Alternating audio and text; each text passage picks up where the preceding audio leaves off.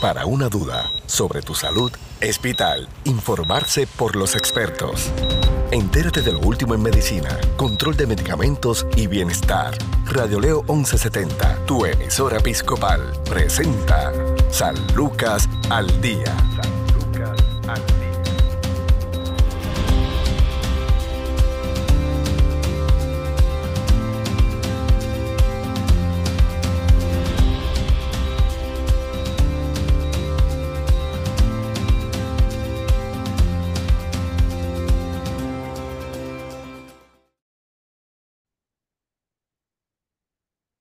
¿Qué tal amigos? Les saluda la periodista Sandra Torres Guzmán. Esto es San Lucas al Día, el programa del Sistema de Salud Episcopal. Hoy, con mucho placer, le damos la bienvenida a Jennifer Oquendo, coordinadora senior de Asuntos Públicos de Lifelink de Puerto Rico. Qué gusto tenerte nuevamente. Igualmente, Sandra, gracias por recibirnos para hablar sobre este importante tema, así que el gusto es nuestro. Gracias, gracias. Bueno, primero vamos a, a definir lo que es la donación de órganos. ¿Qué es la donación de órganos? Tal vez muchas personas sí conocen de lo que se trata, pero ese temor que nosotros culturalmente también nos hemos autoimpuesto eh, no, no nos ayuda, ¿verdad?, a tomar decisiones sabias eh, a la hora, pues, de, de partir o ver partir a un ser querido y muchas veces ese mismo miedo nos hace guardarnos un regalo que pudiéramos hacer a tantas personas que necesitan en este momento esa mano amiga, ese milagro para poder continuar con sus vidas, pero vamos a dejar que Jennifer lo explique. Pues lo has explicado muy bien, Sandra. La donación es un acto que se hace de manera desprendida, de manera eh, para ayudar a alguien que, que necesita esa segunda oportunidad de vida, aun cuando ya nosotros no estemos físicamente presentes. La donación es un acto de amor, ¿verdad? Lo definimos como un acto de amor porque estamos dejando vida eh, plasmada y esto pues para nosotros es una, una manera de extender la vida a alguien que, que necesita por esa, por esa segunda oportunidad de vida. Así que es por eso que Lifeline de Puerto Rico eh, trabaja mano a mano, ¿verdad? De manera diligente, sensiva y compasiva y, y compasiva para que todas estas personas puedan recibir ese trasplante de órgano a tiempo. ¿Qué es Lifeline? Hablan de, la, de lo que es la organización, cuando es que entonces llega a Puerto Rico. Háblanos un poco sobre esa historia. Claro que sí, Lifeline de Puerto Rico es una organización eh, sin fines de lucro que llega a Puerto Rico en el 1994 con el fin de trabajar, ¿verdad?, para estas personas que están en lista de espera. En nuestra misión va más allá de recuperar un órgano, es trabajar, como mencioné, de manera sensible, diligente y compasiva con todas estas familias que pierden un ser querido y de igual forma con todos los pacientes que están en lista de espera. Así que nuestro rol es recuperar la mayor cantidad de órganos posible para que todas estas personas que están en lista de espera puedan recibir ese órgano a tiempo. Así que aproximadamente llevamos trabajando en Puerto Rico cerca de 30 años. Eh, Lifelink, debo decir, que sirve lo que es Puerto Rico y las Islas Vírgenes, eh, ¿verdad? Aquí cerquita de nosotros. Así que nuestro territorio de servicio es Puerto Rico y las Islas Vírgenes Americanas. Así que hay mucho trabajo por hacer, eh, hay mucho trabajo por continuar eh, educando a nuestra población y sobre todo, ¿verdad? Para continuar eh, aumentando esa lista, esa, esa cantidad de, de órganos recuperados. ¿Cómo nace Lifelink? Pues mira, Lifelink nace de la inquietud de resolver un problema, ¿verdad? Por decir resolver un problema que es eh, la falta de, órganos.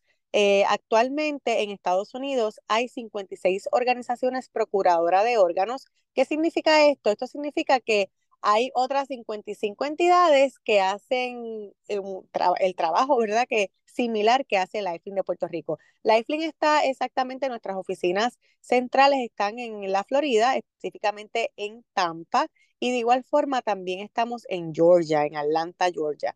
Así que eh, Lifeline se dio la tarea de buscar eh, esa, ese, ese espacio aquí en Puerto Rico para tener una organización procuradora de órganos aquí en Puerto Rico. Y tenemos que mencionar que quien fue nuestro fundador inicialmente en Puerto Rico fue el doctor Luis Morales Otero, que fue ese valiente que dio el primer paso para que Puerto Rico tuviera una organización procuradora de órganos. Y digo valiente porque imagínense ustedes, eh, ¿verdad? Vamos a remontarnos al 1993-94, cuando Lifelink comenzaba, que llegara alguien a su hospital a hablarle de donación de órganos. Esto podría sonar un tanto eh, inimaginable porque nadie pensaba que esto se podía hacer en ese momento, con qué recursos. Así que el doctor Luis Morales Otero se dio la tarea de hacer esta encomienda, eh, una imaginaria en una viable. Así que gracias a él es que hoy por hoy la de Puerto Rico eh, cumple eh, cerca, ¿verdad?, de 30 años, lo cual nos llena a nosotros de, de, de gran placer porque a través de él fue que miles de personas han podido salvarse. La situación en Puerto Rico, 30 ah, años después, ¿cuánta es la necesidad de esa donación? Pues mira, la necesidad, si nos vamos a números estadísticos, eh, y unos, que es la, red para la distribución de órganos, eh, nos informa que a nivel nacional, ellos son quienes llevan las estadísticas de cuántas personas en lista de espera hay. Eh, a nivel nacional hay aproximadamente 104 mil personas en lista de espera. En Puerto Rico hay cerca de 300 personas en lista de espera. Así que la necesidad sigue siendo mucha, la necesidad eh, sigue siendo una de impacto cuando hablamos de, un número como 104 mil personas a nivel nacional y 300 personas en Puerto Rico. Así que las estadísticas dicen, las estadísticas dicen que, que una persona de cada 10 va a necesitar un trasplante. Eh, lamentablemente, pues estos números siguen aumentando por, por las condiciones de salud de, nuestro país, ¿verdad? Eh, así que es por eso que siempre enfocamos en, la prevención, en que usted, ¿verdad? Pues se cuide, pero si fuera el caso que necesite un trasplante, ¿verdad? Pues eso básicamente son los números estadísticos. ¿Cuáles son los órganos que mayormente se requieren para esos pacientes que están en lista de espera? Pues mira, el órgano que más eh, demanda, por decirlo así, hay, que más se necesita, es el riñón. Y esto por condiciones ya como eh, mencioné anteriormente, eh, condiciones ya preexistentes como la diabetes, enfermedades cardíacas. esto acelera que otras condiciones, ¿verdad? Pues aumenten en un paciente, llevándolo así a necesitar un trasplante. Por lo general, el riñón es el órgano que más se necesita. Eh, la lista, inclusive, eh, está cerca de las 200 personas esperando por un, trasplante de riñón. Así que si podemos decir eh, un órgano, hablaríamos del, riñón. ¿Y otros órganos, según esa misma, ese mismo listado? Pues mira, también hay muchos pacientes en lista de espera para hígado. Podríamos pensar que el corazón es el número uno, pero básicamente está el, riñón, el hígado y luego lo que es el corazón.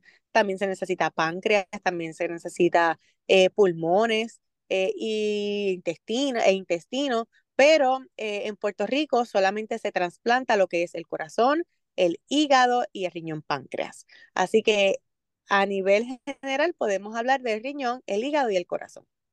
¿Cuáles son los órganos que se recuperan? Ya nos mencionaste, ¿verdad?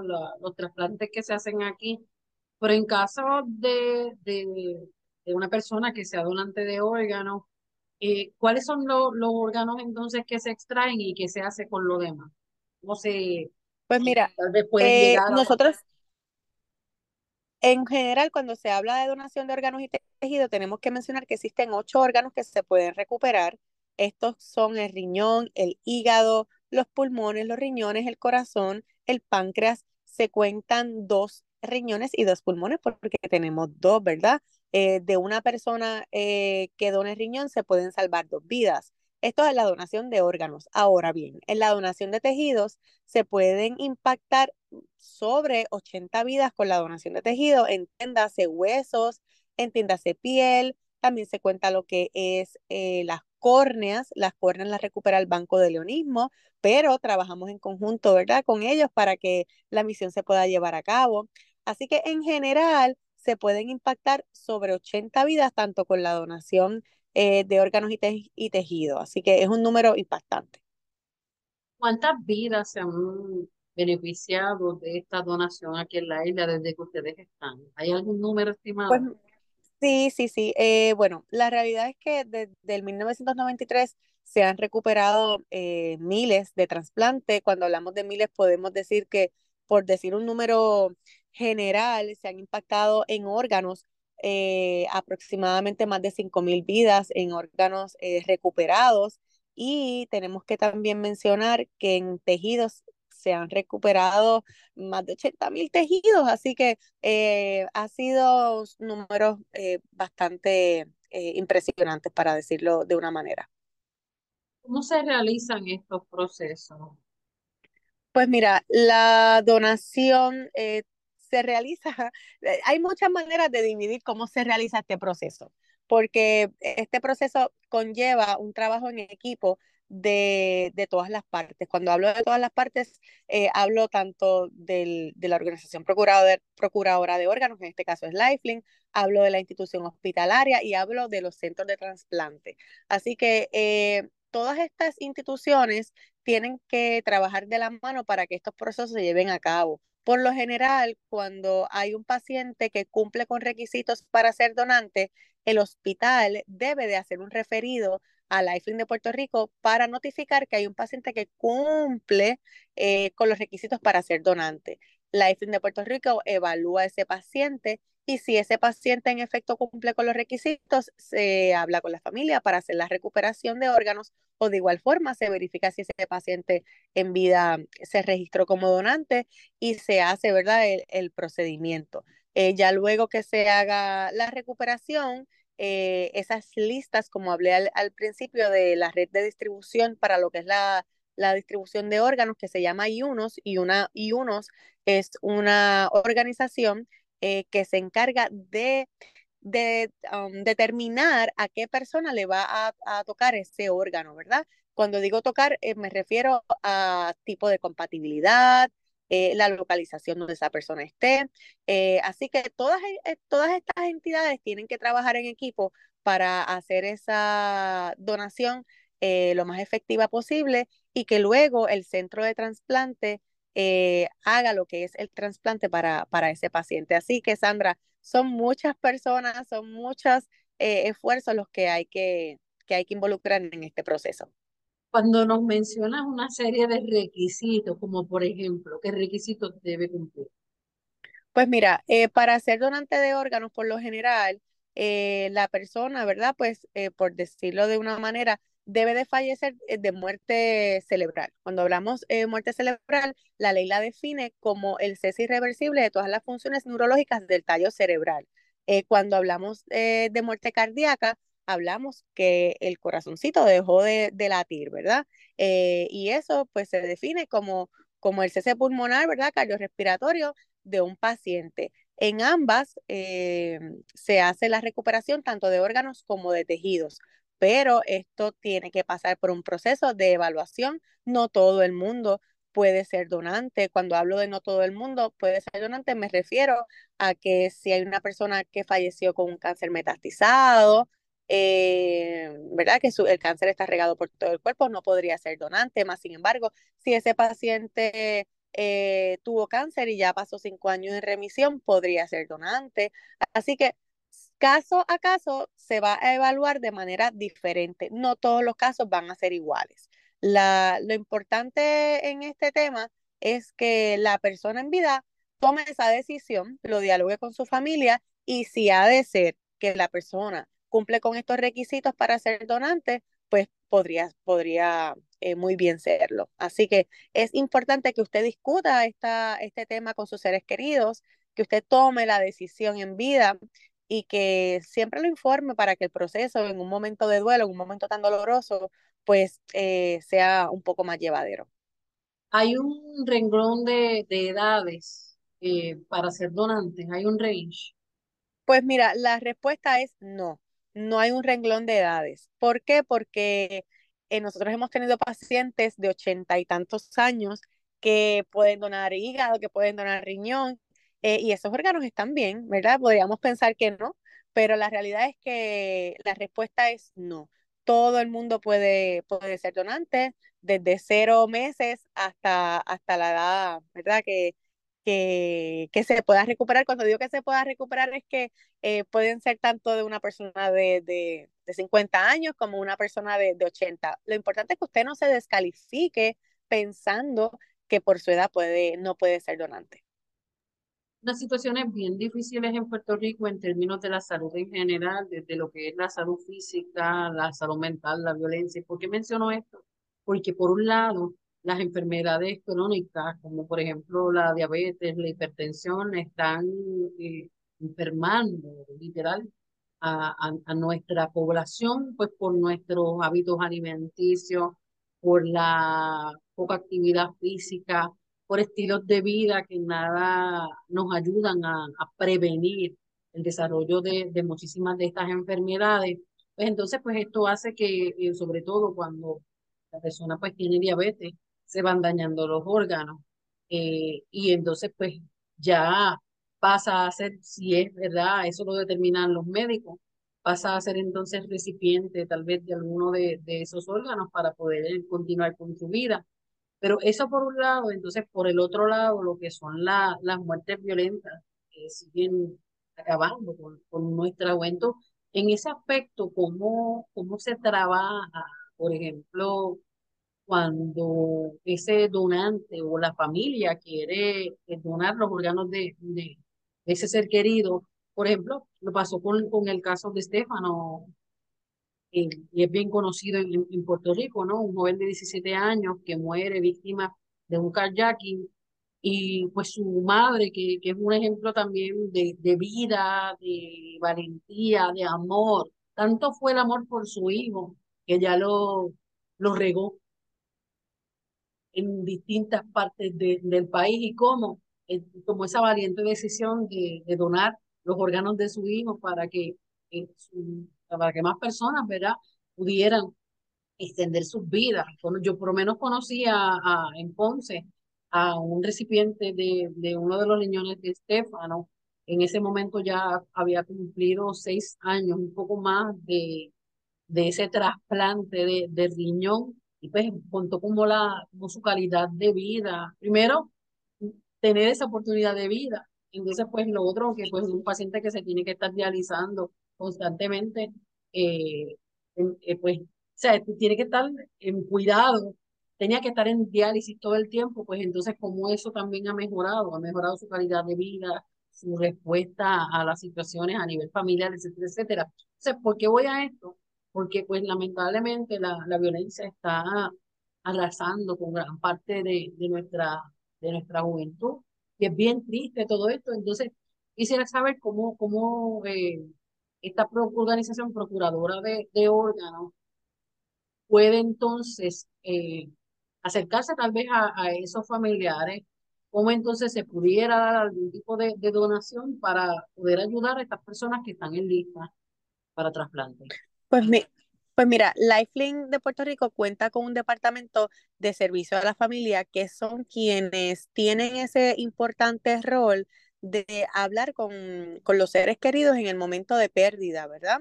Ellos son quienes están preparados, están capacitados para tener esta conversación con, con cada familiar. Es importante mencionar, ¿verdad?, que ellos están a la mejor disposición de, de comunicarse con, con, estas personas en el momento de ese fallecimiento, porque como mencionábamos, es un momento difícil, es un momento de duelo, no estamos preparados para hablar de donación, no estamos preparados para tomar decisiones, mucho menos. Es un momento que estamos pensando en nuestro dolor porque la pérdida de un ser querido es eh, irreparable. Así que ellos son quienes están a cargo de ese momento. Eh, nuestro departamento de familia cuenta con excelentes eh, profesionales que están dedicados a lo que es eh, este tema. Así que pues nosotros contamos con, con ellos para, para, todos estos procesos, quienes quienes están en la mejor disposición. Así que el Departamento de Servicio a la Familia de Life de Puerto Rico, eh, me enorgullece eh, decirlo, eh, son los que tienen este, este importante rol. ¿Cómo es la respuesta en general de, de los familiares? Pues la respuesta, bueno, tengo que mencionar que Puerto Rico es un país agradecido, es un país que da en el momento más doloroso. Cuando digo esto me refiero a que Puerto Rico cuenta con una tasa de consentimiento sumamente alta, a diferencia de otros lugares. Eh, nuestro, nuestro país, nuestra gente dice que sí a la donación.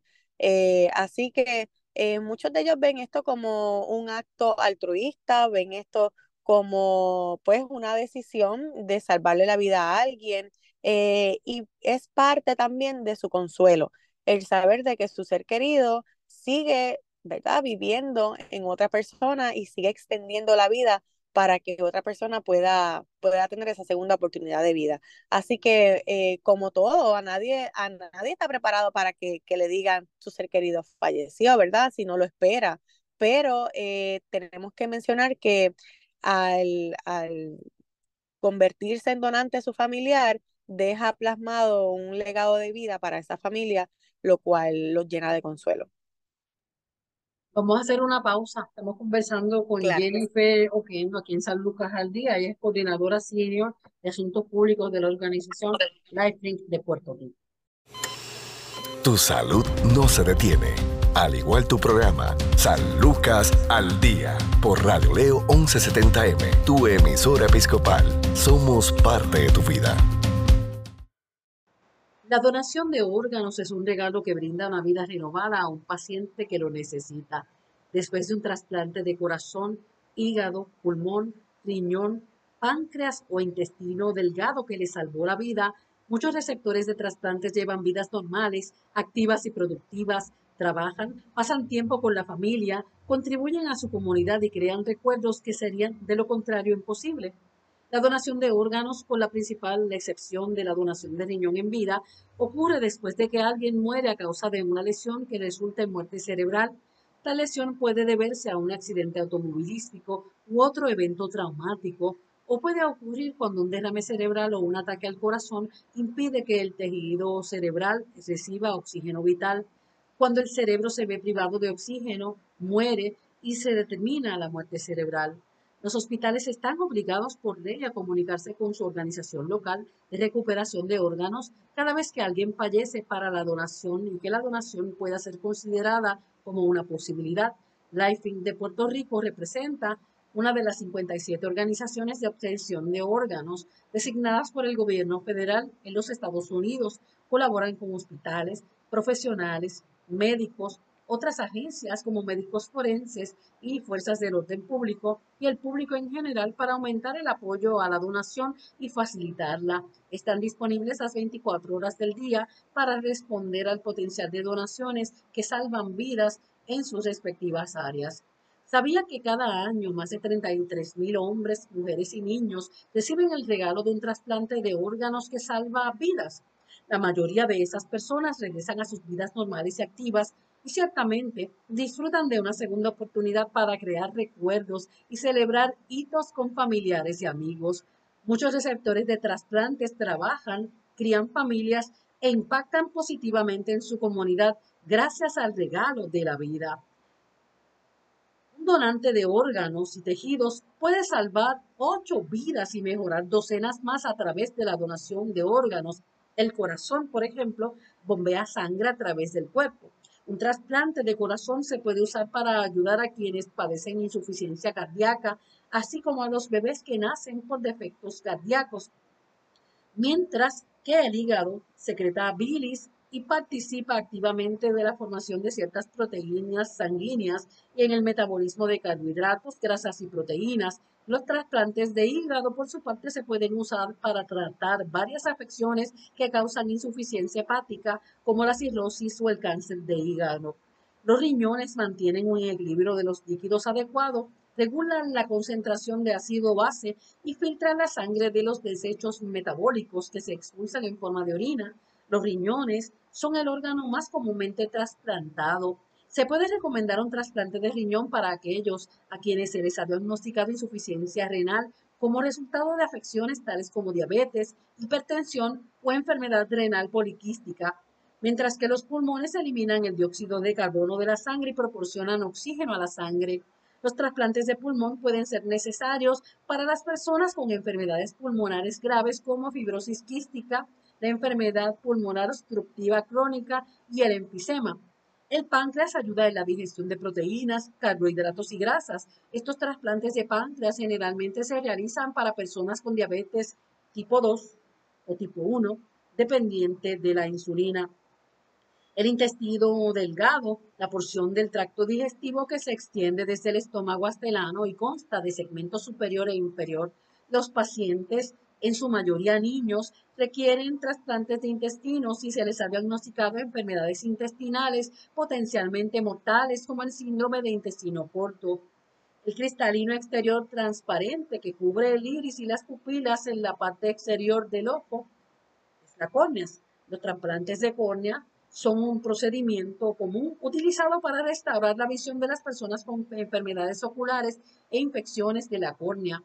Y la piel Protege al cuerpo de infecciones y lesiones. Los trasplantes de piel conocidos como injertos de piel se usan para tratar quemaduras o heridas graves. También hay otros órganos que se pueden donar como las válvulas cardíacas que evitan el reflujo de sangre hacia el corazón. Estos trasplantes se utilizan para tratar el mal funcionamiento de las válvulas cardíacas causado por enfermedades, defectos de nacimiento y envejecimiento. También se pueden donar tendones que unen los músculos a los huesos.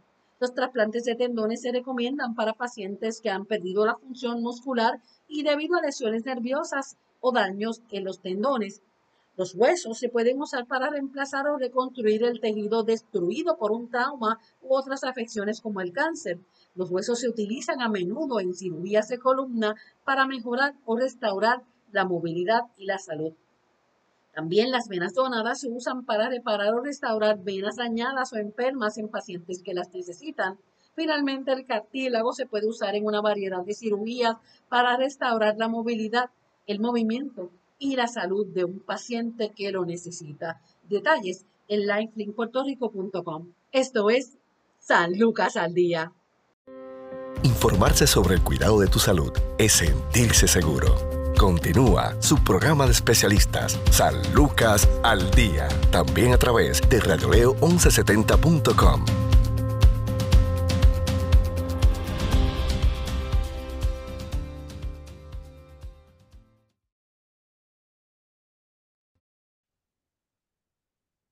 Continuamos en San Lucas al Día, el programa del Sistema de Salud Episcopal.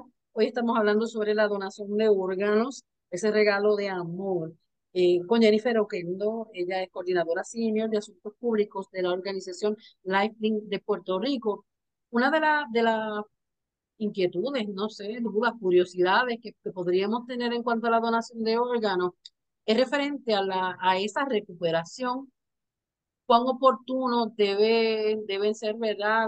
las instituciones que están envueltas para garantizar de que ese órgano no se pierda. Así es, así es, Sandra. Eh, es importante, ¿verdad?, que, que las personas conozcan este tema, que se eduquen sobre lo que es la donación de órganos y que puedan dialogar sobre el mismo eh, con información eh, asertiva, con información de la fuente, como decimos. Así que qué mejor que tener esta oportunidad para hablar sobre este importante tema. Claro, en términos de, de cómo nosotros podemos hacernos partícipe de, de, todo esto. Yo sé que ahora también con la aplicación, por ejemplo, de, de Sesco Digital, eh, lo digo porque pues uno, uno pues tiene la oportunidad ahí también de, de decir y de tomar esa decisión de, de ser donante de órganos. O sea que no es tan solo que, que esté como antes atachada algún, algún signo en la tarjeta de conducir física, sino pues que también está disponible a través de toda esta aplicación digital. Así es. Esto es una herramienta digital que nos provee el SESCO Digital, donde nosotros podemos registrarnos como donante de manera fácil, sencilla y rápida. eh, ustedes saben que cuando usted va a renovar su licencia de conducir, usted llena un documento donde usted marca con una X si desea ser donante y automáticamente su licencia de conducir, usted va a tener esa Y que significa yes de que usted es donante de órganos y tejido. Pues ahora usted lo puede hacer a través de la aplicación de Sesco Digital, donde usted simplemente entra su información cuando se, se registra y automáticamente le va a salir una pregunta. ¿Usted desea ser donante de órganos y tejidos? Y usted completa ese encasillado afirmando que desea ser donante y ya usted va, va, a estar registrado, no tiene que esperar a renovar su licencia de conducir. Esto es una manera que se hace para promover lo que es el registro y que las personas sepan que esto es una herramienta que está accesible para todos nosotros, ¿verdad? De, 24/7, eh, disponible en cualquier momento. Así que los invitamos a que actualicen la aplicación de Sesco Digital y se registre como donante utilizando esta herramienta. ¿Cómo yo sé si puedo ser donante? Pues mira, lo importante aquí es que usted sepa que todos podemos ser donantes. Usted no se puede descartar de la lista porque piense de que tiene una condición. Eh, cuando hablamos de condición nos referimos a condiciones de salud, ¿verdad? Eh, diabetes, hipertensión, tiroides, asma o otra condición cardíaca. Eh, la condición que usted tenga, sepa que todos podemos ser donantes. En el momento del fallecimiento es que se determina qué órganos se pueden recuperar. Así que no se descarte porque me pasa mucho que me dicen, ay, es que eh, yo tengo esta condición o yo tengo esta edad. Y la realidad es que no hay edad ni condiciones específicas que, que descarten a una persona, inclusive personas con HIV positivo pueden ser donantes para pacientes con HIV positivos que están en la lista de espera, porque también tenemos pacientes que están en la lista de espera con esta condición. Así que usted no se descarte. Piense que usted puede salvar vidas. Interesante que puedas traer ese, ese dato, porque jamás eh, nos hubiésemos imaginado, ¿verdad? Con, personas que padecen también de, de alguna condición sean aptas y para entonces poder dar vida a otros seres. En términos de, esos recipientes, ¿tienen que ser mayores de edad o eso lo determinan las instituciones médicas? Pues la realidad es que si, ok, hay dos temas. Por ejemplo, el tema de si se registra un menor de edad. Eh, si se registra un menor de edad, tiene que tener autorización del padre, ¿verdad? Cuando, cuando vaya a registrarse como donante o del tutor legal. Eh, en el caso de que, ¿verdad? Pacientes pediátricos fallezcan, eh, la persona legal, ya sea su padre o tutor legal, es quien da el consentimiento para, para la donación, eh, ¿verdad? Pero siempre tenemos que mencionar que si son menores de edad, tiene que haber un tutor legal para que autorice estos procesos. Claro, la, ustedes tienen una campaña reciente para incentivar y orientar a la población a la donación de órganos, si nos puede hablar sobre esto. Sí, eh, nosotros promovemos campañas todo, todo el tiempo sobre lo que es la donación, pero específicamente durante estos meses estamos promoviendo la campaña Tú eres el regalo. ¿Por qué tú eres el regalo? Porque todos todos recibimos regalos, ¿verdad? Y hay algunos que los devolvemos porque no nos quedan, no nos sirven, eh, pero la donación de órganos es un regalo que nadie va a devolver. Así que es por eso que se llama Tú eres el regalo, haz el regalo que nadie jamás vaya a devolver. Y esto, ¿verdad? Pues eh, en alusión a lo que es la donación. Usted puede buscar más información en tueresregalo.com o también puede buscar información accediendo a donevidapuertorico.org. Lo importante es que usted sepa que usted puede dar vida, que usted no se puede descartar para lo que es la donación y sobre todo que ese regalo va a, a ser uno que salve vidas. Claro, adición, adicional a esto, tienen en febrero ahora otra campaña Sí, el día 14 de febrero, Sandra, todos celebramos el Día del Amor y la Amistad y eso está bien, a mí me encanta, a todos nos encanta eh, compartir ese día. Pero también tenemos que mencionar que también es el Día Nacional del Donante. Este día nosotros honramos a los que han dado vida, a los que han dado esa, a los que, los que han dado vida a, otra persona. Eh, y es por eso que los invitamos a que se una este 14 de febrero al Día del Donante. Usted puede hacerlo accediendo a todas nuestras plataformas, tanto en Instagram, Facebook, YouTube, Twitter, eh, y buscar información sobre todas nuestras actividades que vamos a estar llevando a cabo. Lo importante es, mire, que usted se eduque, que sepa sobre el tema. Claro, en, en ese aspecto, las personas que tengan algún tipo de inquietud, y quiero también separar, eh, antes que se me olvide, no es lo mismo el tipo de donación, la recuperación de órganos que se hacen a través de estas organizaciones, que por ejemplo, eh, y eso es otro tema, donaciones de, por ejemplo, de riñón en vida.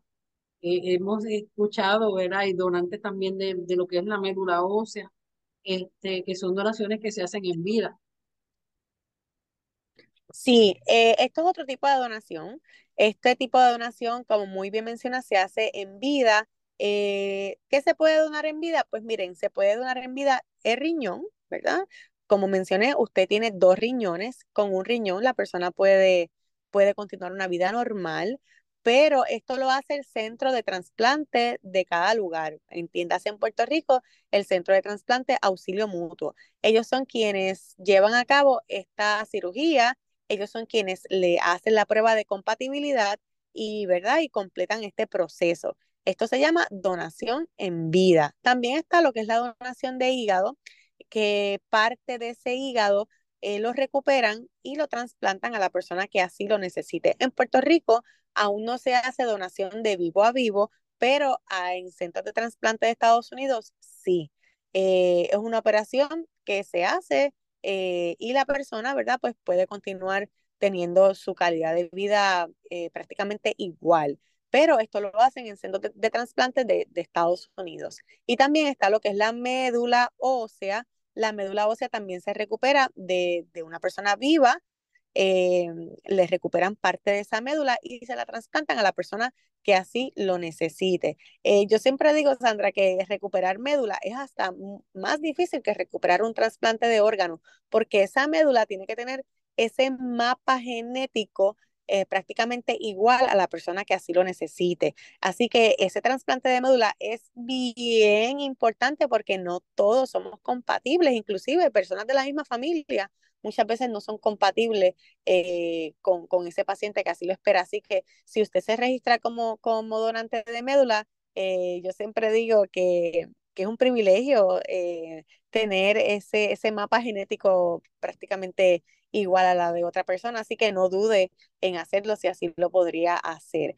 Pero estas donaciones las hacen instituciones diferentes a lo que es Lifeline de Puerto Rico, pero de igual forma eh, las apoyamos y promovemos esta, este tipo de donaciones. Excelente. ¿Algún enlace que nos puedas brindar, número de teléfono para aquel que nos está escuchando pueda aclarar sus dudas o incluso pues animarse y, y ustedes pues también tal vez poder explicarles a la familia? Claro que sí, usted puede acceder a donevidapuertorico.org, donevidapuertorico.org. También puede acceder a todas nuestras plataformas sociales a través de YouTube, Instagram, Facebook, Twitter y con mucho gusto vamos a contestarle cualquiera de sus preguntas. También puede llamarnos al 787 277-0900, 787-277-0900 y con mucho gusto vamos a contestarle todas sus preguntas eh, y también podemos registrarlo a través de, de teléfono si usted así lo prefiere. Así que estamos en todas las plataformas y de todas las maneras posibles para, para que usted se registre como donante. Y también hablamos ahorita del registro a través de lo que es el sesco digital o en su licencia de conducir. Así que hay muchas maneras, Sandra, de convertirse en donante de órganos y tejidos. Bueno, gracias siempre, Jennifer, por esta hermosa plática. Muchas bendiciones. Jennifer Oquendo de Life de Puerto Rico. Muchas gracias, Sandra, y siempre eh, contentos de poder colaborar y educar a toda nuestra comunidad. Así que en Life de Puerto Rico estamos a sus órdenes siempre. Bueno, hasta aquí, gracias nuevamente, hasta aquí esta edición de San Lucas al día. Recuerde que tiene una cita de lunes a viernes a la una de la tarde en Radio León 1170 AM, Radio León 1170.com. También puede buscarnos a través de la aplicación de Spotify, San Lucas al día, y ahí podrá acceder a esta y otras ediciones. Tengan todos ustedes buenas tardes. Si desea más información sobre su programa San Lucas al Día, puedes encontrarnos en Facebook, Radio Leo 1170M o en Centro Médico Episcopal San Lucas. Haga sus anotaciones y conéctese con su programa San Lucas al Día.